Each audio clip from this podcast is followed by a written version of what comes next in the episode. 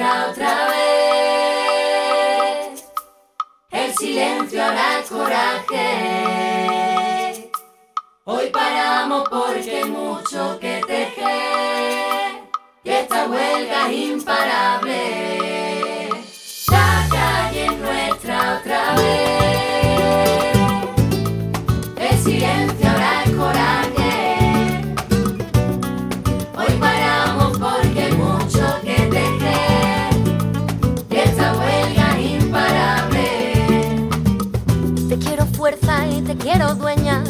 Quiero viva y te quiero entera, te quiero historia, palabra nueva, te quiero frágil cuando así Bueno, sea. decía, la, la calle es nuestra, que es la canción, el título de la canción, porque nos ha cambiado de sintonía hoy- en el día de hoy. Hoy ese protagonismo especial. Maitane Lizola, ¿cómo estás, Maitane? Pues voy a decir que hondo, pero ya Sí, se me nota en la voz sí, que te un nota poco que no, acatarrada. que andas justita, sí. Egunon. José Ramón Becerra, ¿cómo estás, José Ramón? Y Ángel Toña, ¿cómo estás? Egunon, muy bien. Bueno, pues sí, la calle es nuestra, es lo que decía esta canción, desde luego, es un día de reivindicación muy especial, este 8M. Eh, yo hablaba esta mañana también con la directora de Igualdad, con Patricia Campelo, ¿no? y decía que tengo la sensación de todos los 8 de marzo es hacer lo mismo, o sea, es como, si el día, es como el día de la marmota. Hombre, avances, es verdad que socialmente se ven avances, y los ha habido. Hace 70 años no se podía ser socia del Athletic, por poner un ejemplo, pero claro, eh, de unos años a esta parte, yo no sé, las reivindicaciones y las desigualdades siguen estando ahí, los techos de cristal también.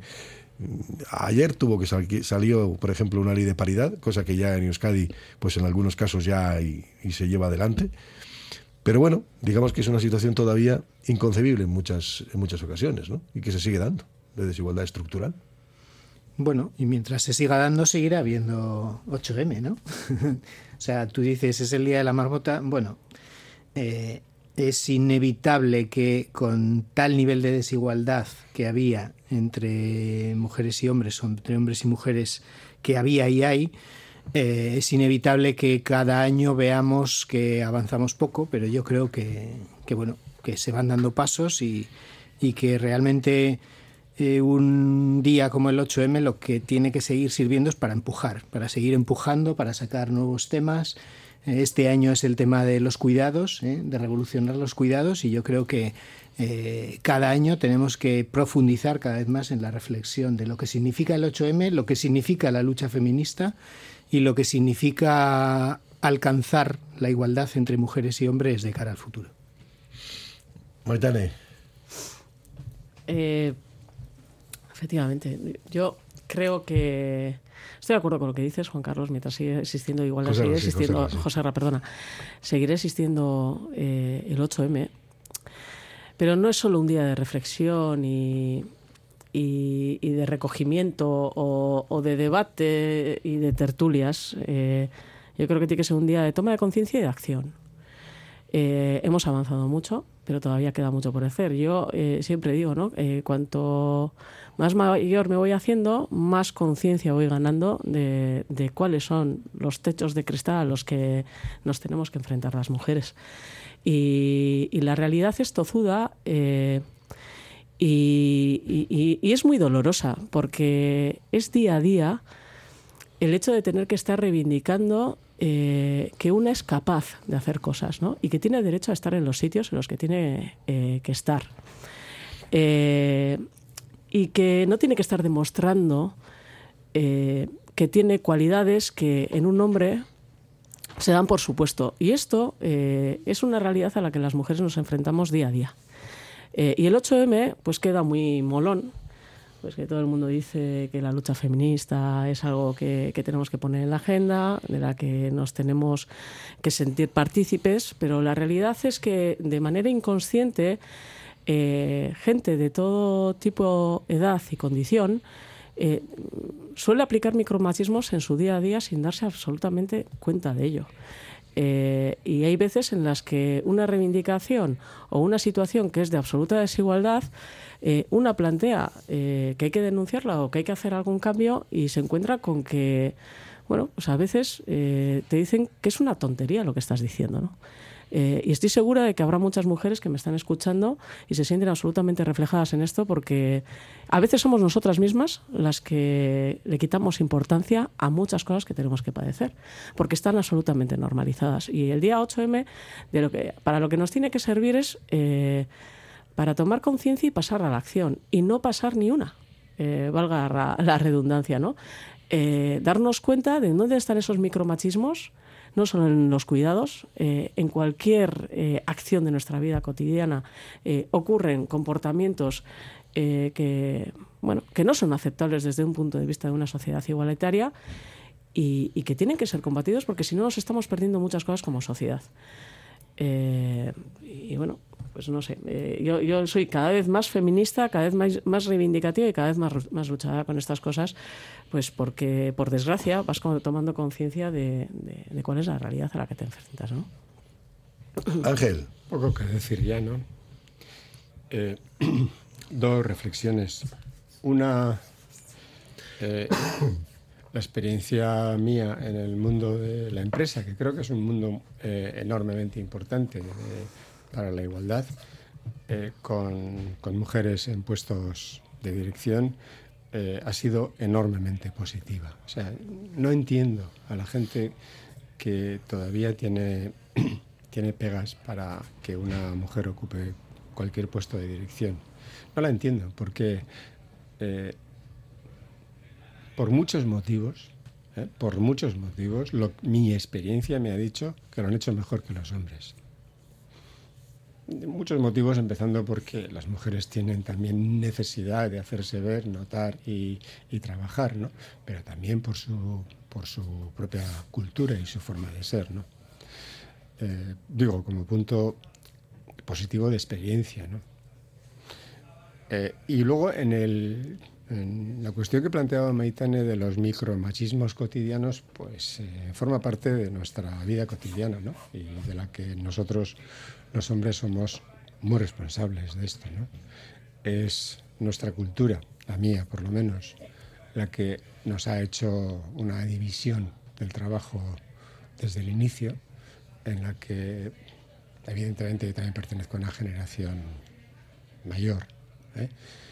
en la que los hombres nos hemos dedicado a, a trabajar afuera y a traer dinero a casa y, la mujer se dedicaba a cuidar a los niños y a cuidar del hogar, ¿no? Y romper esas tradiciones, a pesar de que las mujeres se hayan incorporado al mundo del trabajo, eh, pues eh, están ahí, están ahí metidas, muy arraigadas. Eh, desde luego en los hombres, porque nos vienen, son cómodas para nosotros, que sea la mujer la que haga las tareas del hogar. Y en las mujeres porque las mayores, sobre todo porque han asumido como propias esas tareas desde niñas. Eh, y bueno, pues hacer este, este cambio, yo suelo a veces decir, en parte es una confesión eh, personal, pero suelo decir, bueno, ya lo harán las generaciones futuras, ya lo están haciendo. Bueno, es verdad, pero ¿qué hay de lo tuyo? ¿Y tú qué? Pues de lo mío que tengo asignaturas pendientes. ¿Sabes qué pasa, Ángel? Que tú has mencionado dos temas importantes. Uno, la presencia de la mujer en puestos directivos, no solo en la empresa, sino en las instituciones. Y otra, la cuestión de que siempre han estado relegadas en el ámbito de los cuidados. Pero es que tienen relación ambas dos. Quiero decir, no podemos esperar que las mujeres alcancen la plena igualdad en puestos directivos si van a tener que seguir teniendo una doble jornada, una de ellas sin remunerar y eh, además invisibilizar. Entonces, eh, yo creo que es importante que seamos capaces de, unir mentalmente, sobre todo los hombres eh, que creemos en la igualdad, de unir mentalmente ambos conceptos y de saber que para que ellas puedan llegar es inevitable que nosotros, nosotros hombres, cojamos parte de la carga que ellas tienen que estar soportando ahora mismo. ¿no? Y si, por eso eh, efectivamente, para mí es importante que en cada 8 de marzo haya un tema, digamos, central, porque nos sirve para hacer esa reflexión. Es evidente que, como decía Maitane, la cuestión de cada uno de los micromachismos que, que cotidianamente ponemos eh, sobre la mesa lo tenemos que reflexionar, lo tenemos que interiorizar y lo tenemos que combatir sin dejar pasar ni uno. ¿no? Pero sí es importante tener pues una perspectiva concreta, ¿no? Y a mí sí me parece importante que desde las instituciones se ha lanzado la cuestión de la igualdad en los puestos y, la ley de paridad que está ahora mismo tramitándose y demás, pero que no es menos importante el llegar a la conclusión de que mientras eh, no cambiemos el sistema de cuidados, va a ser muy difícil conseguir esa igualdad. Y si se consigue va a ser a costa de eh, permitidme la expresión, del sufrimiento de las mujeres que tienen que llevar adelante esas dos jornadas para conseguir lo mismo que un hombre hace con una, ¿no? Mm. Permíteme una cosita, eh, le dejo a Maitane. Mm. Eh, yo creo que eh, hay, hay un error de bulto pensando que cuanto más tiempo se está en la oficina y más tiempo se trabaja, más mejor se sacan las cosas. Y no es verdad. Y ahora estamos demostrándolo con el debate sobre las 32 horas. Eh, además, además de que las mujeres meten el tiempo que necesitan meter en las, en las empresas, es que no se necesita meter en una empresa, voy a decir, más de 30 horas para hacer las cosas con excelencia. Ni en una empresa, ni en una institución. Entonces, ah, como hemos tenido esta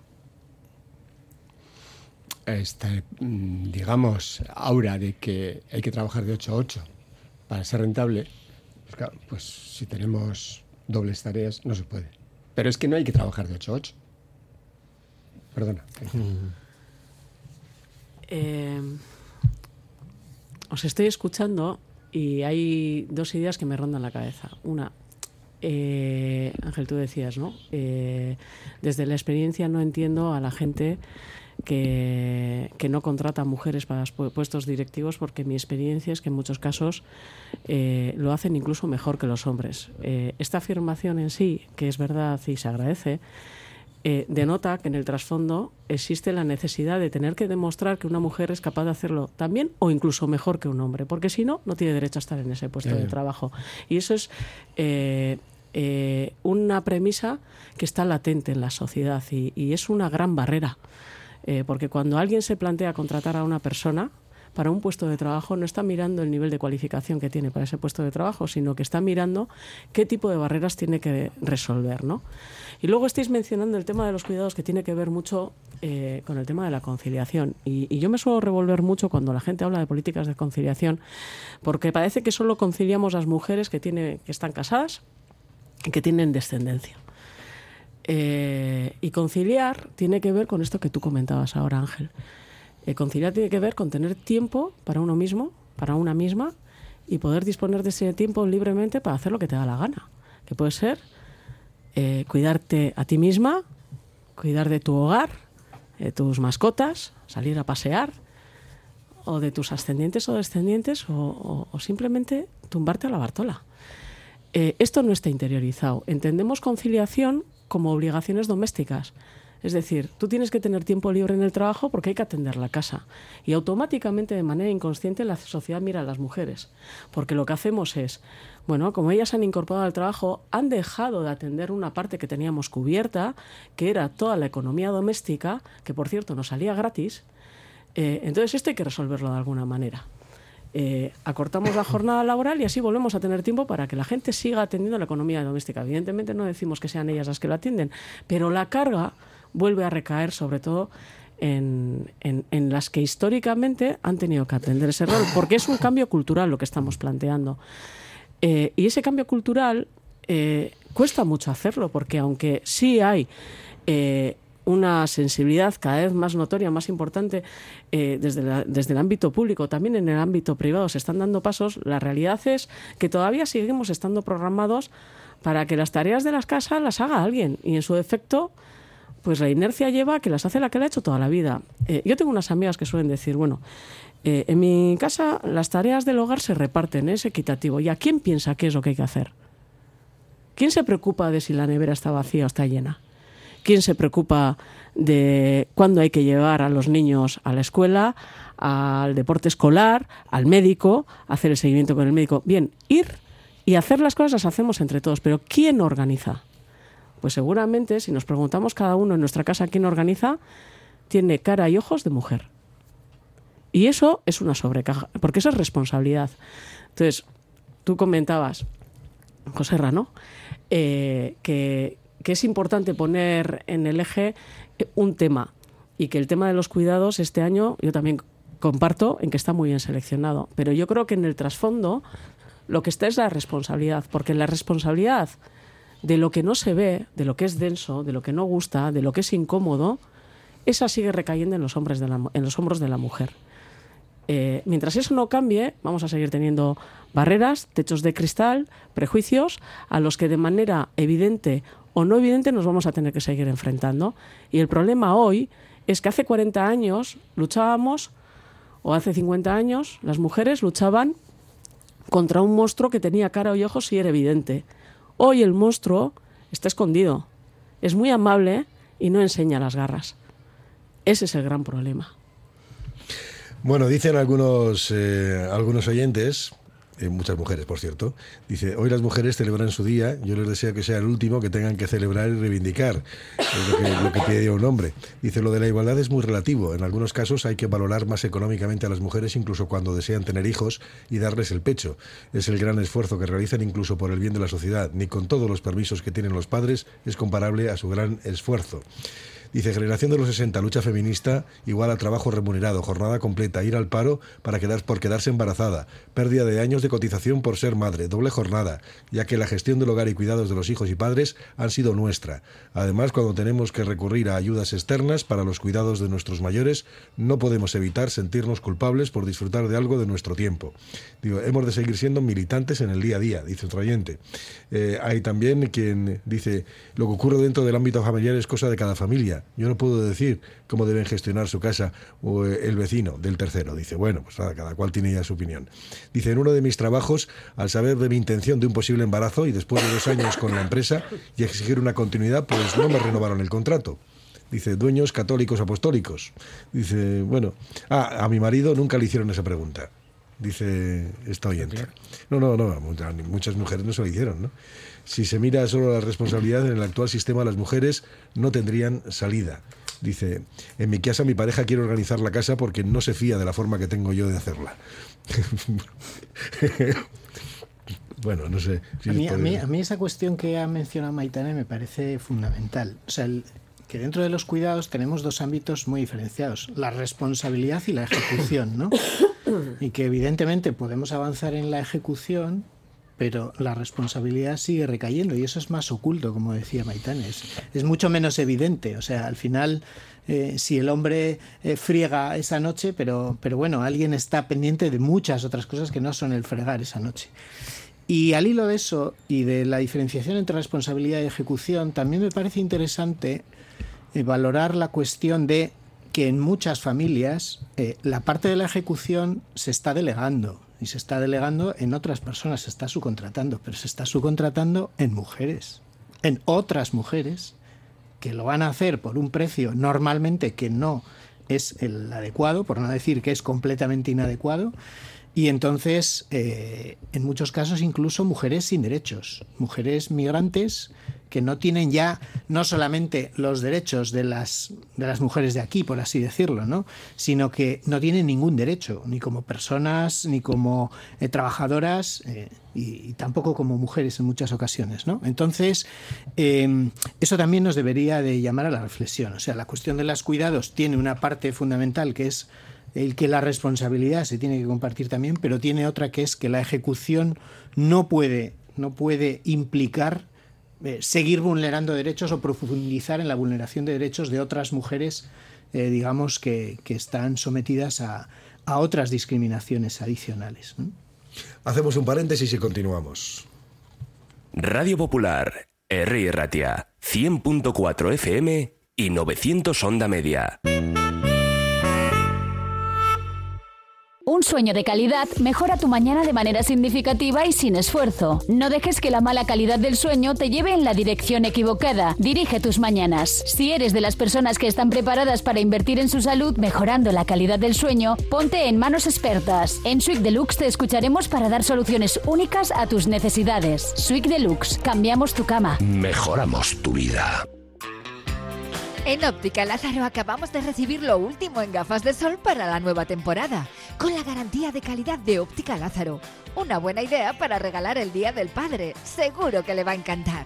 Además de los 36 euros del cheque regalo por nuestro 36 aniversario. Óptica Lázaro en Madrid 8 Basauri. Judith Maruri Odontología, un nuevo concepto de clínica dental en Bilbao. Ofrece al paciente un servicio Slow Concept, personalizado y de calidad sin mirar el reloj. Odontología en general, endodoncia, implantes, elevaciones de senos, injertos de hueso, con la primera revisión y radiografías gratuitos. Judith Maruri Odontología, en Ercilla 6, 623 1247 32 y en www.judithmaruri.com. Descubre Álava. Descubre sus parques naturales, sus playas de interior con bandera azul, sus villas medievales, sus bodegas y vinos. Lo tienes todo y lo tienes muy cerca. Entra en alavaturismo.eus y ven a viajar. Una invitación del Departamento de Fomento del Empleo, Comercio y Turismo de la Diputación Foral de Álava. Vámonos a la playa. Vámonos de crucero. Vámonos a Disney. Vámonos de fin de semana. Vámonos donde quieras. Pero apaga y vámonos. Viajes Eroski. Sueñas. Vuela. Panes, empanadillas, choripanes, paninis, bocadillos en la panadería y panadería Saidani no solo te los damos calentitos del día, sino con un trato como en casa. Y tenemos las palmeras más ricas, ¿cuáles? Las auténticas palmeras de Goisalde. La panadería y panadería Saidani. Estamos en Bilbao y Parraguirre 5 y Colón de la Reategui 44.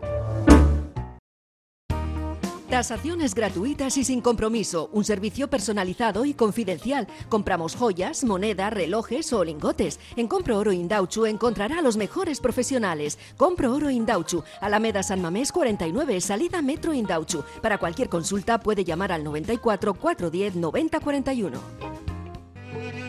Jornadas de puertas abiertas para el bachillerato en el Centro de Formación Somorrostro. Ofrecemos a tus hijos formación personalizada, nuevas metodologías, clases en inglés y el aval del 100% de aprobados en la evaluación de acceso a la universidad.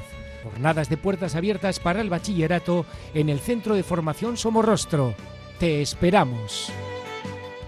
Si tienes una hija o hijo menor de 3 años, puedes beneficiarte de nuevas ayudas para su crianza. 200 euros mensuales hasta que cumpla los 3 años y para la tercera o sucesiva hija o hijo, la ayuda se prolonga con 100 euros al mes hasta los 7 años. Infórmate en el 945 062 040, Igualdad, Justicia y Políticas Sociales. Gobierno Vasco, Euskadi, Bien Común.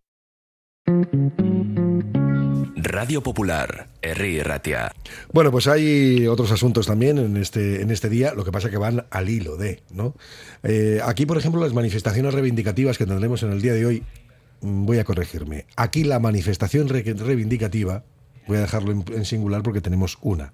No ocurre como en otros lugares donde hay dos, pero no la primera vez, sino que hay manifestaciones separadas desde hace mucho tiempo, con perspectivas distintas. Es cierto que se ha ido arredando todo eh, sobre todo políticamente, probablemente saquemos el foco de, aquí de Euskadi y tengamos que llevarlo a Madrid, pues por las tensiones políticas. Ayer mismo se visibilizaba una tensión en el Congreso de los Diputados con un gobierno eh, en el que dos partidos se dividían en torno a la reforma de la ley del solo sí es sí, eh, donde resulta que en la bancada de ministros solo había dos ministras, Yone Belarra e Irene Montero, los demás no acudieron a un acto donde se sabía que además iba a haber una ruptura, ruptura a la hora de, plantear el voto. ¿no? Eh, luego también nos quedamos con una ley de paridad que sale adelante por parte del impulso de la parte socialista, de la que no tiene eh, conciencia ni, ni conocimiento el Ministerio de Igualdad, con lo cual, bueno, es un poco extraño todo esto, ¿no? Y eso es lo que puede enredar en el día de hoy, por ejemplo, algunas manifestaciones que se van a visibilizar fuera de, repito, fuera de Euskadi, pues porque aquí estamos con una manifestación única, reivindicativa, ¿no?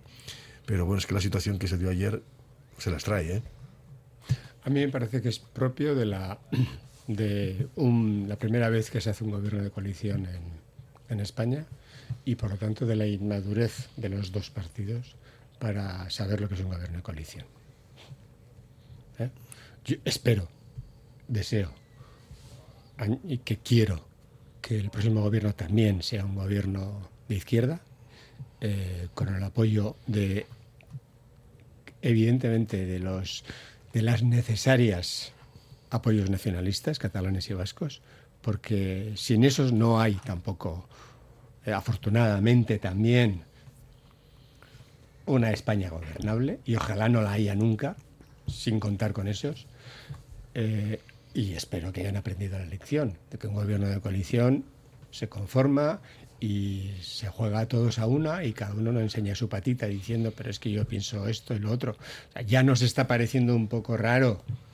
Y eso que aquí en Euskadi hay experiencia de estabilidad en gobiernos de coalición, de que Idoia Mendía se salga con lo de las 32 horas y haya que hacer, bueno, pues que el Endacari diga una cosa, que el portavoz del gobierno diga la otra, bueno, pero al final, bueno, lo arreglen de buenas formas, pero ya hasta nos extraña esto, porque lo lógico en un gobierno, en un gobierno, en cualquier sitio, es que se constituye el gobierno sobre unas bases programáticas que pueden ser diferentes. A mí me interesa más una cosa, a ti te interesa más la otra, pero en cada momento se sabe. Y, voy a decirlo así, o sea, si, si el presidente, el Endacari, es el del gobierno, el del partido más votado, en un momento determinado de un gobierno de coalición, se hace lo que dice él, que para eso es un gobierno de coalición, para mostrarse fuerte y unido.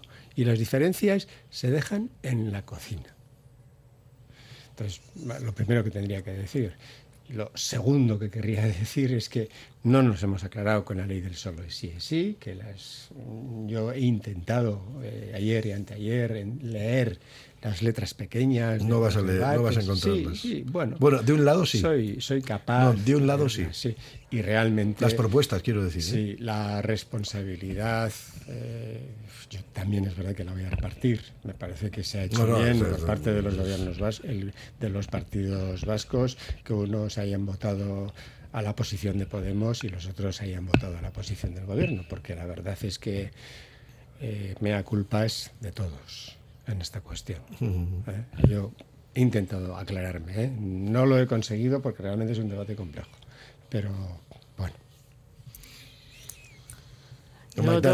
no, no, suscribo bastante lo que, lo que ha comentado Ángel.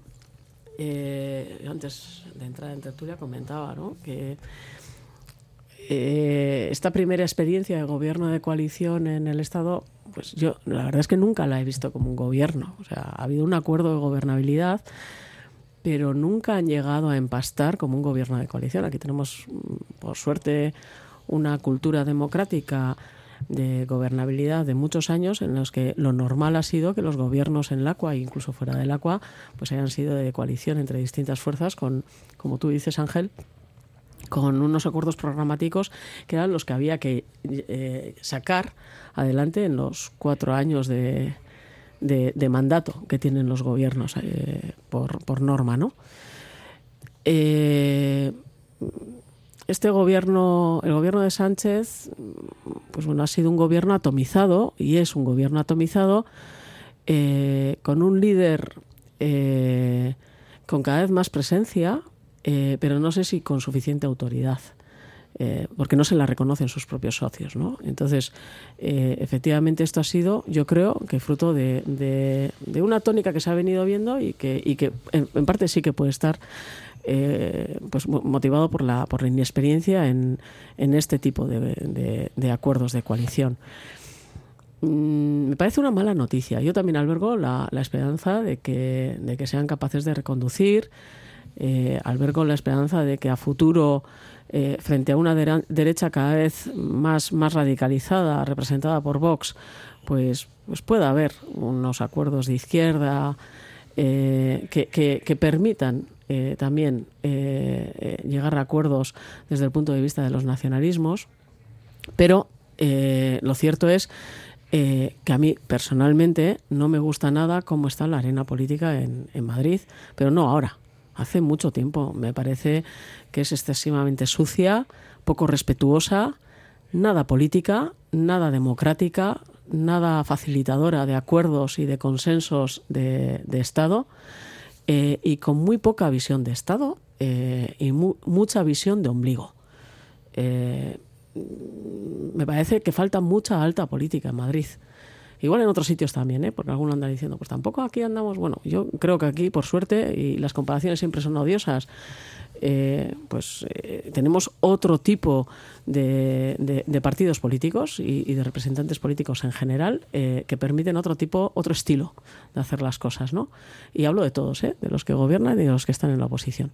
Pero Madrid se está convirtiendo en, un escenario político a la búlgara que, que no ayuda en absoluto nada. Y claro, eh, luego, pues, pues esta manía que tenemos de, comunicar vía tweet y, vía, y vía foto, eh, pues tampoco ayuda a que, a que las cosas se puedan eh, arreglar en una cocina interna, como decías tú, Ángel. Yo soy una firme defensora de que, bueno, a veces las grandes políticas de Estado, las grandes políticas de país requieren de mucha discreción, muchas horas de trabajo y poco foco. Eh, y hoy vivimos en una arena política en la que hay mucho poco, mucho foco, nada de discreción y mucha prisa. Y yo no conozco ningún plato de alta cocina que se cocine rápido. Alguno hará bizcochos al microondas, pero estoy segura de que no son tan ricos como los que se hacen batiéndose a mano durante un buen rato, dejándote ahí riñón y, bíceps. Entonces, ni sean tan esponjosos ni tan jugosos. Entonces, pues, a mí personalmente no me gusta. Claro, o sea, lo comparto completamente. la, alta política requiere de otras virtudes que ahora mismo en la política estatal no se ven y en la política vasca cada vez menos también, ¿eh? tengo que decir, porque eh, los últimos rifirrafes del gobierno en vísperas de las elecciones pues lo que muestran es también pues que al final la política del corto plazo, del foco, del titular y del tuit también o sea, se contagian porque al final eh, es inevitable, diría yo, que en un gobierno de coalición, como en cualquier coalición, el socio grande, eh, para evitar que el socio grande asuma o capitalice todos los éxitos, el socio pequeño quiera sacar la cabeza y decir, esto es mío también, esto lo he propuesto yo, esto lo he hecho yo.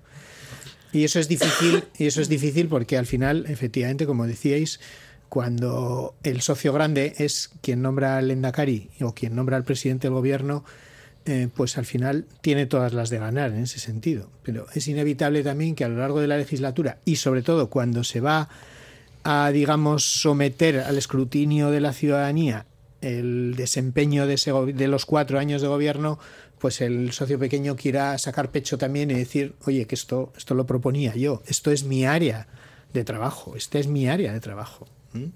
Creo que también eso es importante. Entonces, aun asumiendo que el liderazgo siempre le tiene que corresponder y la autoridad a un presidente de gobierno o a un lendakari, eh, no es menos cierto que la autoridad no implica imposición. No necesariamente implica imposición. y menos, y mucho menos unilateral, unilateralidad, que es lo que hemos visto con la ley del sí es sí.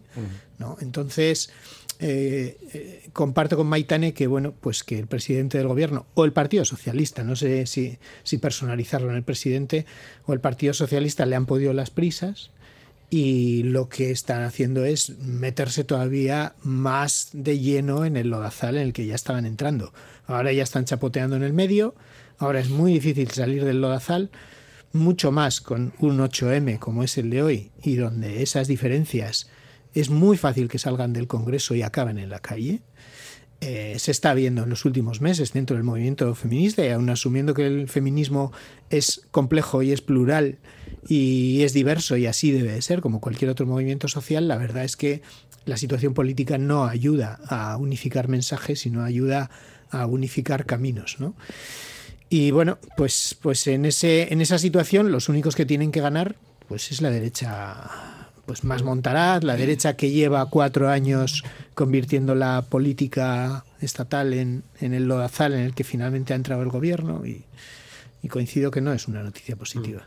Yo en favor de, la, de la, posición de Podemos, de Irene Montero, eh, creo que hay que decir que es completamente falso lo que se ha venido a decir, que esa ley que se aprobó a instancias de Podemos, fundamentalmente y de bueno, y Irene Montero, que lo, que lo ha particularizado mucho, pues que ha hecho que las estas revisiones de condenas hayan dejado desprotegidas a las mujeres. Eso es absolutamente falso. Esta es una ley excelente, que mejora la situación anterior. Eh, la que estaba antes de ayer, ¿eh? la que estaba antes de ayer. Yo creo que, mm, sobre todo en, las cuestiones penales, lo que no nos podemos fijar es si eh, la condena es de 14 o de 12 años, o si el mínimo es de 4 o de 6 años. A ver, lo importante no es eso, lo importante es que se regule bien lo que se quiere regular bien. Y si lo que se quería regular bien era eh, digamos, solo sí es sí y el consenso, pues fijémonos en lo importante y no en lo accesorio. Y además, cualquier modificación de una ley criminal, de una ley penal, hay que... Eh, hay que ver sus bondades a futuro, porque siempre produce distorsiones. Cualquier modificación de la ley penal supone que algunos presos que algunos están sufriendo condenas se puedan beneficiar puntualmente de esa modificación y que la sociedad está, y lo he dicho alguna vez más en esta tertulia, para cuantos más años mejor metamos a un delincuente. La sociedad no está para eso, está para hacer buenas leyes penales. ¿eh? Y quiero ahí lanzar una... Yo espero que a partir de hoy, que habrá más ruido otra vez, pues esto ya está, vuelva a su cauce y, se puede retomar con más calma, con más sosiego, con más consenso, pues la modificación esta o la que venga que haya que hacer de la ley, ¿no? Eh, pero creo que los medios de comunicación, en general nosotros, que también somos medios de comunicación, hemos hecho un muy mal favor a, esta ley eh, poniendo altavoz eh, a esta, bueno, esta cosa que ha utilizado tanto la derecha, que es que eh, esta ley de, Irene Montero y de Podemos resulta que lo que ha hecho es sacar a la gente a la calle. Mentira. Bueno, yo comparto que la ley ha sido un avance y que es mejor que la que había antes, ¿vale?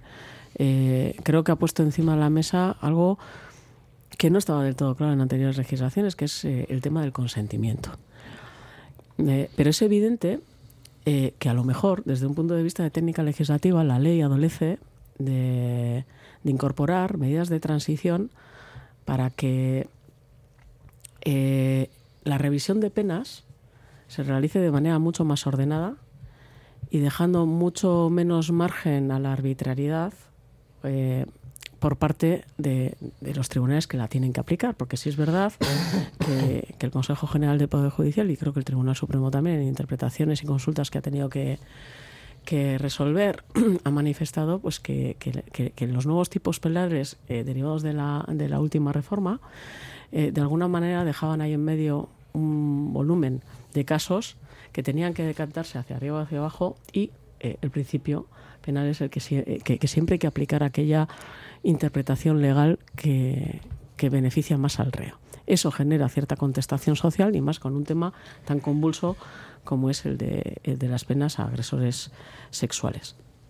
Yo creo que ante eso, eh, abordar una reforma o, una reflexión en torno a la ley que de alguna manera resuelva ese, esa vacancia, porque no, no, le quiero tampoco llamar error, porque estoy convencida de que no era vocación del legislador, de la de, del Congreso, de, de, los partidos políticos ni de las personas impulsoras de esta nueva ley, eh, dejar sin amparo o, beneficiar a, personas eh, pues que pues que eran agresoras sexuales, ¿no? Dejar sin amparo a víctimas y beneficiar a agresores sexuales en, en la aplicación de sus condenas.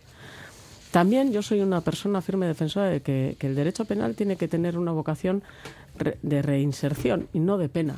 Eh, que creo que es lo que tú comentabas, Ángel. No, no se trata de que apliquemos el mayor castigo porque somos eh, la antigua Roma, no. Eh, tenemos, que, tenemos que buscar la manera de, de, recuperar a esas personas que son delincuentes. Pero, dicho esto, la ley también tiene que acompañar a la sociedad en, ese sentirse protegido. Y si la gente, las mujeres, eh, de alguna manera, eh, con las interpretaciones que se venían haciendo de esta ley, las aplicaciones que se venían haciendo de esta ley, tenían cualquier sentido mínimo de desprotección, y, si queréis podemos hablar del uso torticero o, malévolo que algunos partidos políticos han podido hacer de este conflicto social, eh, yo creo que es obligación del legislador también atender a eso y revisar. Y yo creo que lo que ayer se votó va en esa línea también. No se toca la filosofía ni los conceptos de la ley y lo que se pretende es abordar una reflexión y una reforma en torno a los tipos penales a aplicar. Eh, creo que esto lo tenían que haber resuelto en la cocina, porque es algo perfectamente resolvible en la cocina. Y no han tenido madurez política para hacerlo, por la terquedad, de querer sacar la cabeza, de esto es más mío que tuyo. Eh, y yo creo que por un error de cálculo, porque en realidad lo que están es ensuciando el gran logro, que es proteger a la víctima de unas agresiones sexuales. Hacemos un paréntesis y continuamos. Radio Popular, Herri Ratia. Un sueño de calidad mejora tu mañana de manera significativa. No dejes que la mala calidad del sueño te lleve en la dirección equivocada. Dirige tus mañanas. Sweet Deluxe, cambiamos tu cama. Mejoramos tu vida.